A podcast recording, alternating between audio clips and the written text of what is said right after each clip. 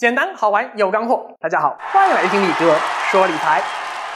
进入二零一六年，举目望去，这坑爹的理财市场似乎啥啥都在跌呀，唯独金价出现了一波幅度不小的上涨。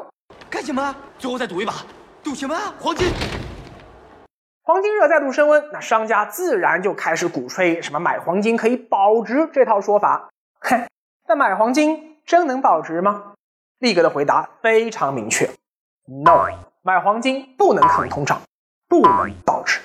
经济学郎咸平啊啊，就那个已经臭名昭著的郎教授啊，他就是一个长期唱空黄金的人。他说啊，民国的时候五两黄金就能够买一座北京的四合院，现在呢，哼，一公斤都不够买北京半个厕所。说明什么？说明房价的上涨速度能赶上央妈撒钱的速度。可以抗通胀，而黄金做不到这一点。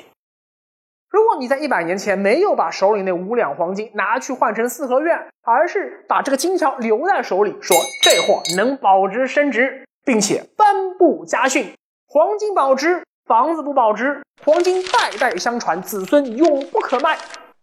那放心，您儿的孙子今天在帝都一定是一个睡大街的穷光蛋。看数据更清楚。一九七二年以前啊，一盎司黄金的价格是三十五美元，雷打不动。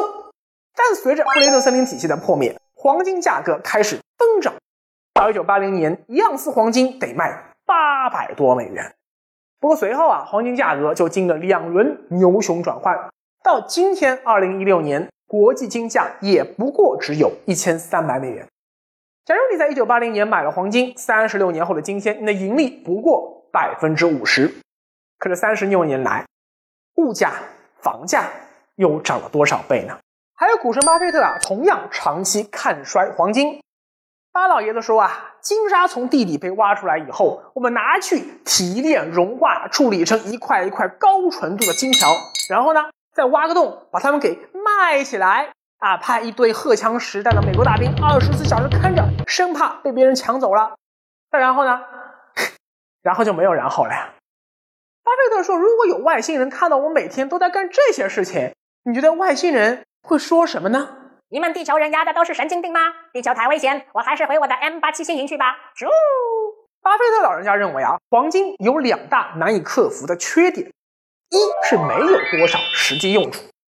虽然黄金在工业和珠宝首饰领域啊，它有一些用途，比如说啊，我们手机、电脑里都有金元素。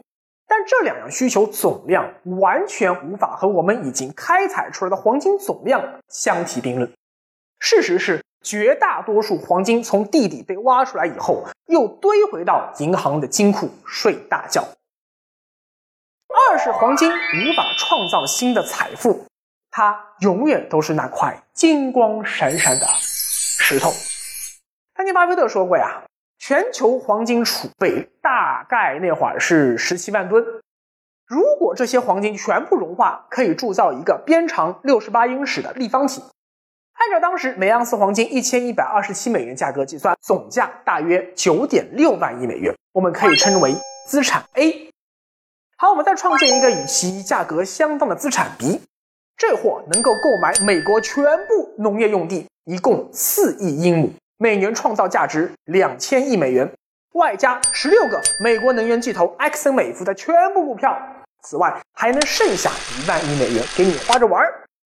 你认为投资者会用九点六万亿美元购买资产 A 还是资产 B 呢？很奇怪啊，成千上万投资者还是会选择资产 A，尽管资产 B 产出的玉米、大豆、棉花、石油、天然气的时间远超过我们的寿命。